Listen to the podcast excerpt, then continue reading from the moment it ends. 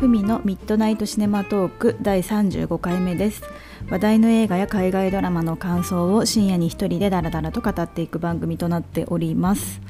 はい。えーと今日は2月6日の月曜日です。えー、本日の、えー、映画はイニシェリン島の精霊について話をしていきたいと思います。はい、えーと、こちらはマーティン・マクドナー監督の、えー、最新作となっておりまして日本では2023年1月27日から、えー、現在も劇場で公開されている作品となっております。はいえーと、こちらは、えーとですね割と,、えーとまあ、マーティン・マクマクドナー監督作品、まあ、私はかなりあの、まあ、好きな監督なんですけれども本当にあの、まあ、素晴らしかったですね結論から言って本当に、まあ、素晴らしくてもう本当に大好きな作品でした。うん。であの、まあ、今日あの先にあの申し上げておくと、まあ、特にこうネタバレするしないみたいなところちょっと気にせずに話を進めていきたいと思いますのであのもしまだ見ていない方がいらっしゃったら、えーとまあちょっとお考えくださいというところで、えー、進めていきたいと思います。ただあの、まあ、内容とかその展開みたいなところを、まあ、聞いたところで、まあ、この作品の良さだったりとか本質みたいなものは多分まあ、にはたどり着けないと思うのであの、まあ、聞いても大丈夫じゃないかなとは思うんですけれども、まあ、特に、まあ、この監督の作品は全てそうなんですけれどもあの物語のこうストーリーの筋を追っただけではなんかそれこのその作品自体のまあ、本当さっきも言ってるんですけども本質的なことだったりとか、まあ、良さみたいなことって全然多分伝わらないと思うんですよね。まあ、この監督ほどって言うと言い過ぎなんですけど、まあ、マーティン・マクドナー監督の作品って本当にこう映画って物語を追うためのものじゃないなっていうのを、まあ、改めてこう感じさせてくれるなっていうのはすごく思いますしあのまあ本当にあの好き嫌いとかはあるかもしれないんですけれども、まあ、私は本当にもうかなり好きな監督の一人で、まあ、今回ニシェリン島の精霊をあの、まあ、今回見て、まあ、改めて本当に素晴らしいなっていうところになんかあのっていうふうに思いました。うん。いや本当に良かったなと思うので今日はまあこちらについて話を進めていきたいなと思っておりますので、えー、よろしくお願いいたします。はい。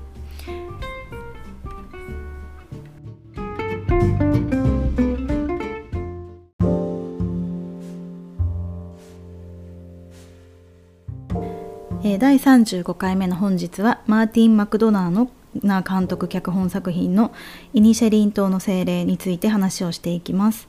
はい、えーと、ちょっと概要とあらすじについて話をしていきたいと思います。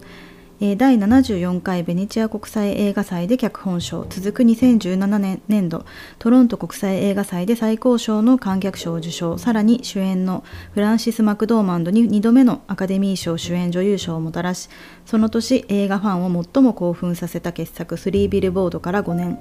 今なお演劇界映画界の最前線に立つ記載マーティン・マクドナーの全世界待望の最新作「本作の舞台は本土が内戦に揺れる1923年アイルランドのことをイニシェリン島島民全員が顔見知りのこの平和な小さい島で気のいい男パードリックは長年友人を育んできたはずだった友人コルムに突然の絶縁を告げられる。急な出来事に動揺を隠せないパードリックだったが理由はわからない。賢明な妹シボーンや風変わりな隣人ドミニクの力も借りて事態を好転させようとするがついにコルムからこれ以上自分に関わると自分の指を切り落とすと恐ろしい宣言をされる。美しい海と空に囲まれた。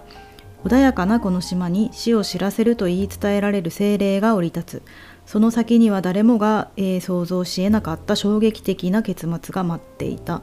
はい、という、えー、内容となっております。こちらは公式サイトの方からちょっと話をさせていただいております。えーとですねまあ、ちょっと結論から言うとですね、まあ、かなり好きな作品でして、まあ、先ほども言ったんですけれどもあのやっぱり本当に素晴らしかったなと思いました。うんで、まあ、何がそんなに良かったのかっていうと、まあ、本当に内容としてはあらすじの通りなんですけれどもやっぱりそのマーティン・マクドナー監督の特徴として、まあ、スリービルボードから続く作品という意味でこの2作として、まあ、共通するところでやっぱりその田舎町という言いますかそのいわゆるあの都会の話とかですね都市で起こってる人間の話とかでは全くなくってやっぱりこの閉鎖的な空間における、まあ、その人間の差がみたいなところだったりとか、まあ、その良心いい心っていう方の、まあ、良心だったりとかももしくはそのまあちょっとこう間違える部分、まあ、野心とかも含めてですね人間性みたいなのが結構試されるようなまあ、作品作風だなと思うんですけれども、まあ、今回は本当にそうだなと思ったんですよね。私は本当に前作の「3ビルボード」めちゃくちゃ好きで結構あの自分のマイベストなんとかには入るまあマイベスト10とかわかんないですけどには入ってもおかしくないぐらいすごい好きな作品なんですけれどもあのまた、まあ、そこと共通するテーマもありつつですねまたちょっと新しいこう人間模様みたいなものをあの非常に描いている、まあ、監督ということで。まあなんか今回もまたあの驚かされましたし、まあ、深い余韻をまあもう余韻に浸ってしまっているみたいな感じです。うん、で、まあ、この作品すごいあの印象的だなと思ったことがあるんですけれども、まあ、私はちょっと見るのがその公開が2023年の、えー、と1月の27日とかだったので、えー、と本当に公開してすぐに見に行きたかったんですけれどもちょっと予定があって行けなくって。えーまあ、ちょっと、まあ、公開少し経ってから行ったんですよね。といっても、まあ、ちょうど先週見に行ったぐらいだったんですがですねあのなので割とあの他の方の、えー、感想だったりとかを見た上で見に行ったんですけれども人あのすごいなんか心に響くあの感想がいっぱいあったにもかかわらずいろんな方のそのこの作品に対するこう感想というか,、まあ、なんか言葉みたいなのを読んでてあなんかすごい良さそうだなみたいなことは思ったんですけれどもこうかといってでもその作品が一体全体どういうものなのかっていうのはにはたどり着けなかったんですよね読んだところでっていうのもですねやっぱりこれはこう言葉で何か語るような作品とはまた違うなっていうのもあるし本当に人によってその立場とかなんかその捉える部分って本当に多分違うと思うんですよね。なので今日はなんか私の、ま、勝手なイニシェリントの精霊見て、まあ、自分なりに思ったことを、まあ、極力っていうか、まあ、あえてちょっと何か見て話さ話したりとかせずにですね、まあ、何も見ずに話したいなと思ってるんですけどあの、ま、そういうのもはですねなんか誰かのその感想となんか一致するってことがあまりないような気もするぐらい、まあ、人によってこう感じ方とか、まあ、感じるポイントってなんか違うのかなっていうのがですね本当にすごいなって見た後にやっぱり思ったんですよね。うんでまあ本当にあの先ほどあらすじも言った通り、まあ、話の筋としては本当にそのパードリックっていう、まあ、コリン・ファレル演じるパードリックが突然、まあ、長年こう、まあ、友達として連れ添ってたコルムブレンダン・グリーソン演じるコルムに、まあ、お前はちょっと時間お前との時間はちょっと価値のない時間というか、まあ、つまらないお前の話はずっとつまらないと思ってたからちょっともういいみたいな嫌いになったから、まあ、これからはもう話しかけないでくれみたいなことをま急に言われるっていう話なんですよね。でまあそこに、えーとまあ、その中でいろんな、まあ、しつこくですねコリン・ファレルはパードリックに、まあ、どういうことなんだみたいなことをこう聞いていったりとかしていく中で、まあ、彼のコリン・ファレルの妹の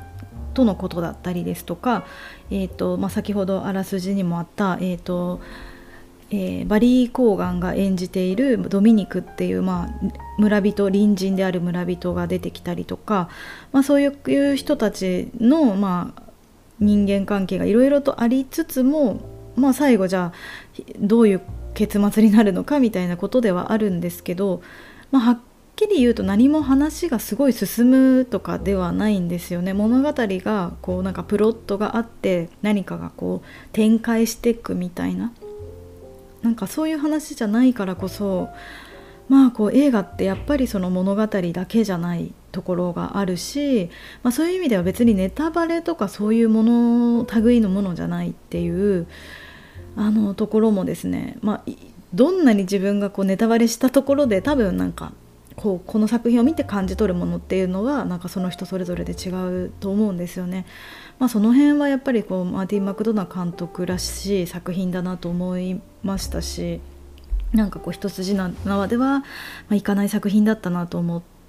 います。うんで、まあ、私が一番こうまあ、2つ、まあ、大きく2つ、まあ、あるなと思ったのは、まあ、1つはやっぱりアイルランドっていう土地、まあ、ここがまあ場所としての凄さっっていうのがまあ1つあるあったなっていうのと、まあ、もう1つはやっぱりその人と人の、まあ、こう別れる別れ方というか人が、まあ、人生でいろんな人にこう出会っていって、まあ、人と出会って、まあ、気づいたらこう疎遠になっていったりとかでまた新しい人に出会っていくっていうようなことっていうのとプラス自分のこの人生に対して期待してたりとかすることとか自分の人生の今のフェーズみたいなものっていうのが、まあ、非常にこうテーマになってたんだろうなと思うんですよね。うんでまあそこがまあすごかったというかその人と人がその人生のこうフェーズがずれていくっていうことすごいあると思うんですよね。今まで同じ例えば学校だったら今まで同じ教室でこう話してあの普通に仲良くしてたこう同級生の友達いたんだけれども一人はなんか違う土地の学校に行ってもう一人は地元に残ってみたいな。で久しぶりにゴールデンウィークとかなんか長期休みであったらなんか話がもう合わなくなっちゃっててなんか気づいたらもう疎遠になるとかすごいあの分かりやすいことで言うとそういうこともあるし、まあ、あるいはそのもう大人になってあの同じ会社で働いてる、まあ、同僚とか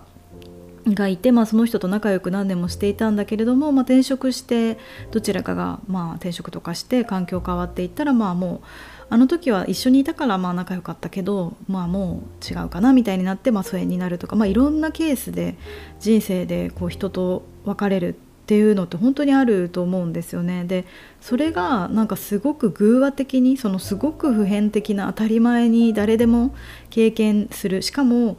自分がその別れを告げられるあのパードリック側になることもあるでしょうし自分はもういいかなもう疎遠にしたいなって思うコルム側になることもあるよ両方を必ず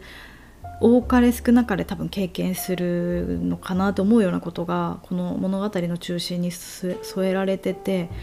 それがなんかなぜかすごく偶話的に描かれてたっていうところ、まあ、それがただのこう群像劇とか、まあ、例えばそれが本当に人間関係の現代の群像劇として描いてしまったら別に面白くもない話になると思うんですけどやっぱりこの舞台アイルランドの、まあ、孤島っていうところを舞台にしてかつやっぱりそのすごくこう何て言うかかなり神秘的な場所なんですよね。美しいこうなんかあの紫がかったような、まあ、空の色が本当に印象的なもう綺麗で本当にこう美しくて詩的なこう本当にこのタイトル通り精霊が出いそうなですね。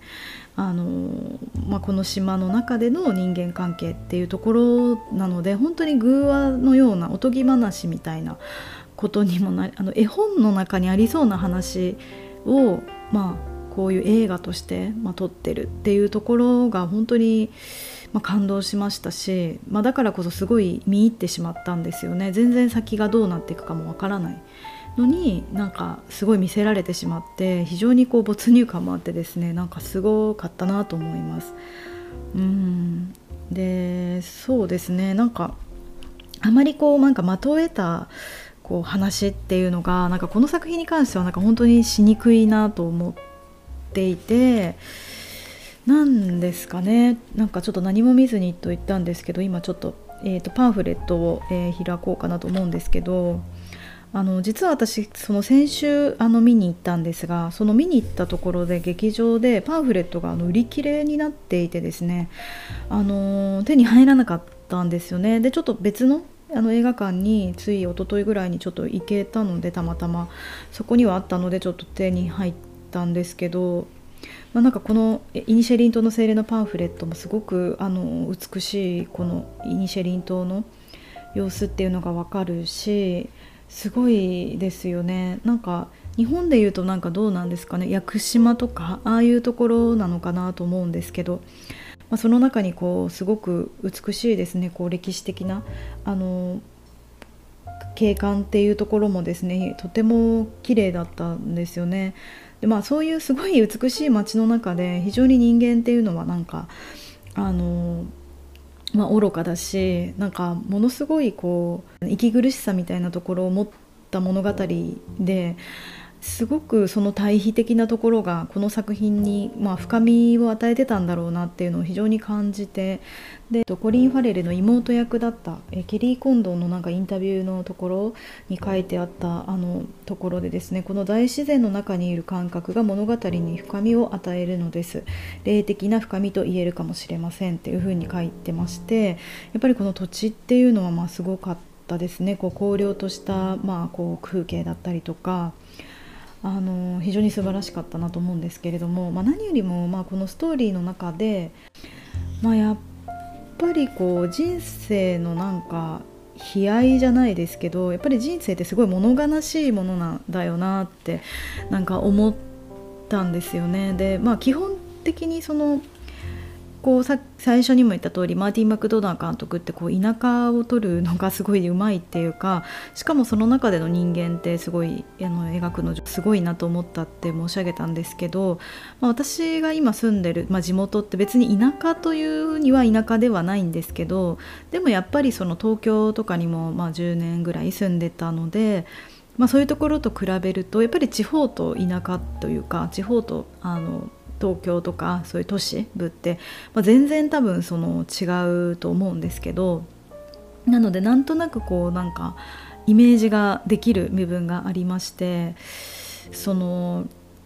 この作品もそうなんですけどなんかあまり物語が進むことがないんですよね、まあ、その中でその人が右往左往しただけで何かこう結論が出たとかその中に何かこう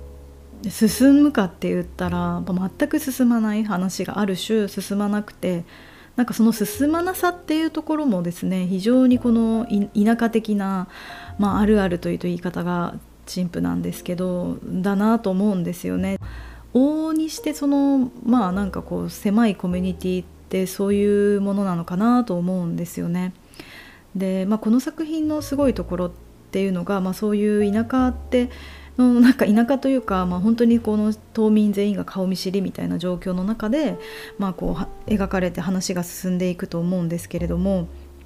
そのコルムは、えー、ブレンダー・グリースを演じるコルムは、まあ、本当に年齢を重ねてその自分はこうなんか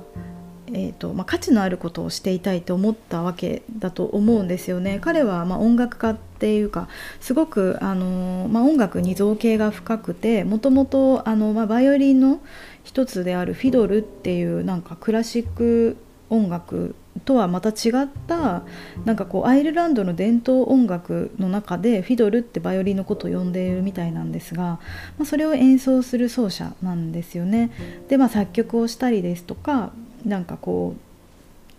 あの実際にその演奏したりっていうので、まあ、コルムにとってはなんかその本当に人生を共にしてきた存在だと思うんですね。で彼はまあそういうフィドルを演奏したりとかそういう音楽っていうようなもの芸術っていうのは、まあ、人間よりも長生きするものだっていうか、まあ、何年もこう永遠に続いていくものだからなんかそういうところに自分は時間を使っていきたいそのお前となんか話をするよりもそのその方が価値があるんだっていうようなことを、まあ、本当に本人にだんだんとこう話の中で告げていって、まあ、だからそれが原因で、まあ、コルムは、まあ、本当にコリン・ファレルと離れていきたいと思うんですけど、あのまあ、それってなんかすごくピンときてしまうなと思ったんですよね。自分も同じように思っった瞬間っていうのは人生の中で何度もあったと思うんですね別にそれは家族とかも家族に対しても言えるし友達とか恋人とかもそうですけどいろんな人のところから離れる瞬間ってまあちょっとちょっと違うかもしれないですけど本質的なところはコルムが言ってるようなことだったよなと思ったんですよね。うんでなんか別にそれって別にコルムが目指してることって全く悪いことじゃないしすごく別に人としてこう生まれて生きてきてそういうものに触れて芸術的なものに触れていって創作に没頭したりだとか、まあ、そういうものにこう打ち込んでいきたいとか思うのって誰でもあるしあると思うんですよね。でもじゃあだからといってなんかパードリックコリン・ファレルがじゃあなんかダメなのかって言ったら全くそんなこともなくってうんそのパードリックはちょっとしつこさがその視野が狭くてしつこさしつこすぎるっていうのはあるにしても彼にとってはその島でのまあそのパブにルーティンのようにその2時とか午後の2時にパブに行って、まあ、取るに足らない話をみんなでしてで家に帰って妹が作るご飯を食べてで自分の好きな家畜のロバを愛してですねこの島で生きていくっていう、まあ、それが彼にとってのむしろ価値のある人生だしだと思うんですよね。でなんかそこをですねなんかそれでどちらも別にこうなんかどっちがどうだったからこういう仲違いしてしまったとかっていうわけではなくってないところの やっぱ切なさっていうのがやっぱりその人と人のこう別れていくことだと思うので。うんなんかそこをですね非常にちょっと悲哀を持ってこう語られてたのが本当にこうやっぱすごいなと思いました。うんでまあなんか自分もそうだったんじゃないかとすごいハッとさせられた部分があってまあそのコルムが、まあ、要はその芸術とかその価値のあることを自分はしている、まあ、自分は教養のある人間だっていうことを、まあ、暗に言っていたと思うんですよね。でまあそこに共通するもう一人その人物としてそのパードリックコリン・ファレル演じるパードリックの妹役のそのシボーンの方シボーンってがいるんですけれどもその彼女もあのすごく読書家で、まあ、要はすごくたくさん本を読んでてですね家にもたくさんこう小説が並んでるみたいなシーンがあるんですね。でえー、中で、えーまあ、そのブレンダン・グリーソン演じるコルムが死亡に死亡に対してだけ俺の言ってることはお前ならわかあなたならわかるはずだよねっていうシーンがあったんですよね。でそれはお互いにその自分たちは分かり唯一分かり合ってるだろうっていうようなことを、まあ、言うわけなんですけどまあその他のその田舎に住んでる他の島の人たちはその自分たちのようなその交渉で、まあ、教養的なところを持ってないから俺の気持ちは誰にも分かってもらえないだろうみたいなことだと思うんですよね多分。でまあ一方のその脂肪の方もそれに対してすごくちょっと逆に、ま、刺激をされるわけなんですよね。自分は本当にここにいていいのかっていうのでやっぱりその、まあ、舞台が1923年っていうのもありますけどとはいえなんかそれって別にこう現代まで全然変わってないなと思うんですが、まあ、女性でかつその才能はあるんだけれどもその別に働いて自分の才能を発揮する場所とかそういうものは用意されてなくてただ毎日こう兄が兄のお兄さんの、まあ、面倒を見るだけみたいな暮らしをしている中ですごく才能もあるし教養もあるから本当に自分はこれでいいのかっていうふうに思って、まあ、彼女は結果的に街を出てしまうんですけどで、まあ、そういうシーンを入れているところっていうのがですねあってでもそれって結構多くの人が経験してることだと思うんですよね。そのタイミングがどうであれどういう形でそれを出ていくとかっていうのがあったとしてもですね。まあそれが例えば地元を離れるっていうのもそうですしもしくは自分の今いる会社だったり学校だったりを去って、まあ、別のところに行くとかもしくは今までやっていたことをやめてなんか新しく何か自分のためになることをやろうとか自分にとってすごくこう自分の才能を発揮できるところに行こうとか、まあ、そういうふうにすることって全く悪いことじゃないし別にそうだなと思うんですけどただなんかそれの方がこうそういう存在の方が優れているっていうふうに思いがちだよなと思ったんですよね。でまあそのコルムはですねパートリックのこと完全に見下していたなと思うんですよね。教養もないしなんかモーツァルトとかベートーベンとかもなんかよく分かってないみたいな感じでしたし。ででもで、まあ、妹がですねその私は島を出ていくからって言った時にあのコルムがあコルムじゃないパードリックコニン・ファレル演じるパードリックがえじゃあこれから俺の飯はどうすればいいの？みたいなことも言うんですね。だから彼の中ではその生活が変わってしまうってことしかわからないんですよね。彼女がそのその島を出ていく意味っていうのがわからない。っていうことがあるんですけどでもなんかそれの方がなんか偉いって自分は思ってたような気がしてまあこれを見て結構ハッとしちゃったんですよね。なんかそこにまあ別に誰も悪くないからこそすごく辛いんですけれどもそのそのこと自体は、まあじゃまあ、こういう何かそのジャッジができないなと思ったんですよねだからといって別にコリン・ファレルの生き方が間違ってるわけでも全くないし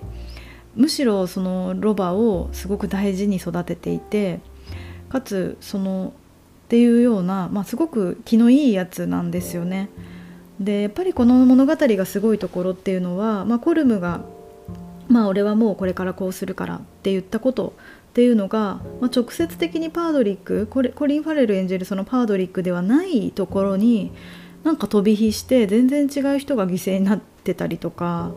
まあ、あるいはその、まあ、こういうちょっとしたそのきっかけによって、まあ、この中に出てくる、まあ、彼も本当すごかったんですけどバリー・コーガンドミニクっていう、まあ、ちょっと変わってる変わ変わり者っていうよりは、まあ、何かしら現代だと病名がついてしまうのかなと思うようなあの存在のバリー・コーガンドミニク演じるバリー・コーガンにも、まあ、いろんな飛び火があるっていうことで、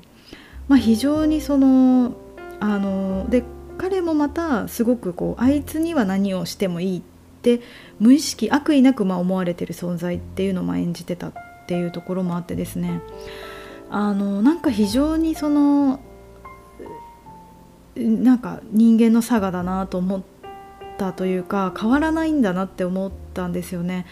うんなんか設定はですねすごい限定的な島でのその2人の大人男の大人の男の人のまあこう別れの話なんですけれどもでももう本当にどこにでも起こってる時代も関係なくですね非常にどこにでもあるこう話だし非常に切なくなりました私は。うんでやっぱりこうなんか自分も教養がある方がいいって思ってたりとかもしくはその人生をこう良くする方向に何か進んでる方がなんか優れてるって思ってきたなと思ったんですけどまあそうなってる時には何か汚いものだったり面倒くさいものを他人に押し付けてると思うんですよねその瞬間に。でそのことをなんか忘れてしまっちゃいけないのかなっていうのも非常にこう思ってたんですよね。例えばその、まあ、ネタバレっていう、まあ、ネタバレかもしれないので、まあ、あれなんですけれども、まあ、その妹のすごく印象的なセリフでその妹である、えーと、シボーンが、えーとまあ、島を出ていく時にお兄さんに、まあ、あのパードリックでお兄さんであるパードリックに、まあ、手紙を当ててるんですねですごくあのこの新しい土地でのえ、生活はすごく充実しているしあのあなたもこっちに来た方がいいよっていうようなことを言うんですけれどもで、まあ、面倒はそのあのロバとかあの動物たちの面倒はドミニクに任せればいいと思うみたいなことを書くんですけれども、まあ、そこですよね。ドミニクに任せればいいよ。いいからとにかく自分あなたも新しい人生をつかんだ方がいいよってもう悪気なく単純にすごくあのこの方がいいからっていう意味で、まあ、言ってるんですけれどもでもそういうことって自分もしちゃってたんじゃないかなとかって思ったんですよね。まあ、コリン・ファレル演じるそのパードリックからしたらいやもういや別に俺はそんな必要はないってなるのに、まあ、そういうことを言ったりしちゃうよなとかですね、まあ、いろんなこうセリフにこうなんかドキッとさせられるものが、まあ、あったなと思いました。うん。で、まあ、ちょっとこれも、まあ、んまりこうベラベラ喋ってもですねあまりこう拉致が開かないと言いますかあまり話があのまとまらなくなるのでちょっとあのほどほどに終わりたいなとは思っているんですけれども。うーんそうですね。まあもう一個すごく私がですねあの印象に残ってるシーンっていうのが、まあ、コルムブレンダン・グリーソンが演じるコルムが自傷行為っていうのは滞在だっていうのを神父に、まあ、言われるシーンが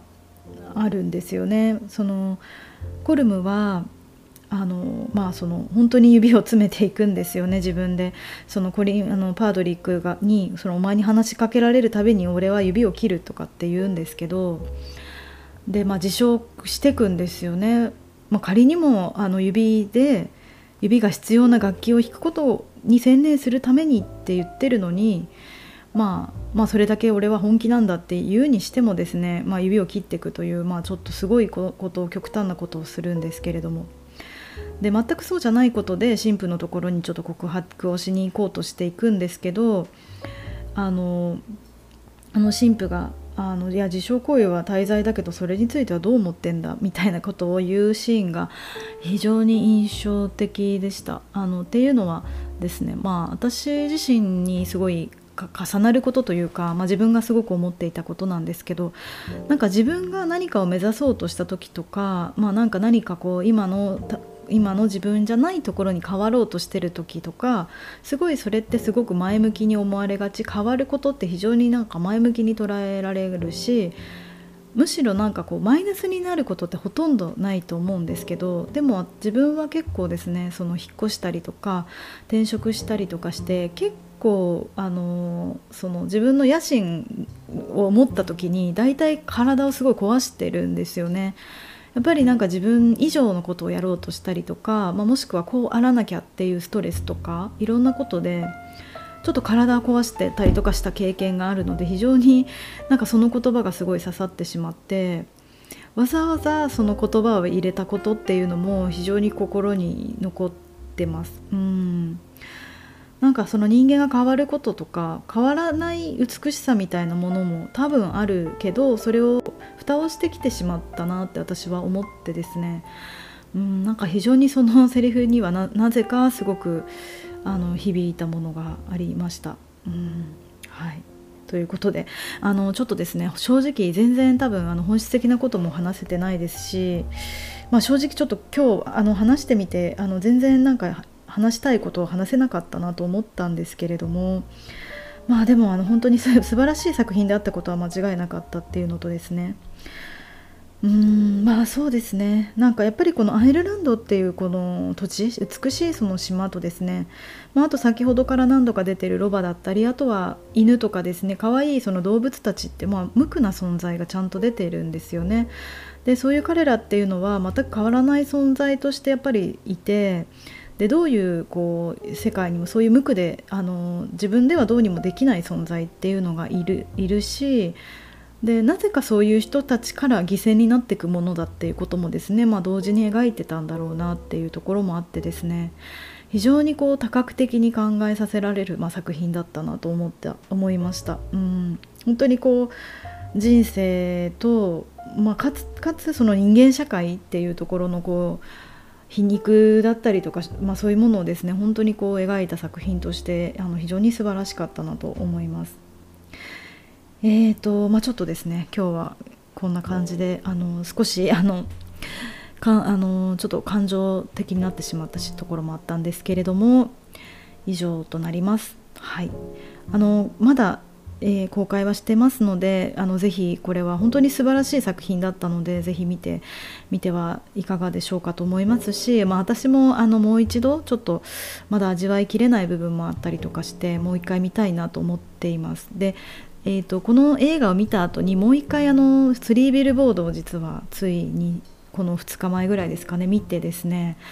もうすごいびっくりするぐらいあの大傑作というかすごいな作品だなってことを改めてまたこのその作品見て思ったんですよね。まあ、ニシェリン島の精霊もやっぱすごい作品でしたけど、まあ、5年経って5年前の作品でしたけれどもあのスリービルボードはあの今見てこそなんかすごく理解ができたというか、まあ、非常にその当時よりもですね非常に深くこう刺さるものがあってですね、まあ、その余韻にも未だに浸っているっていうような状況です。はい。ということであのすいません。長くなりましたけれども本日は以上となります、えー、本日も最後までお付き合いいただきましてありがとうございます。それではまたお会いしましょう。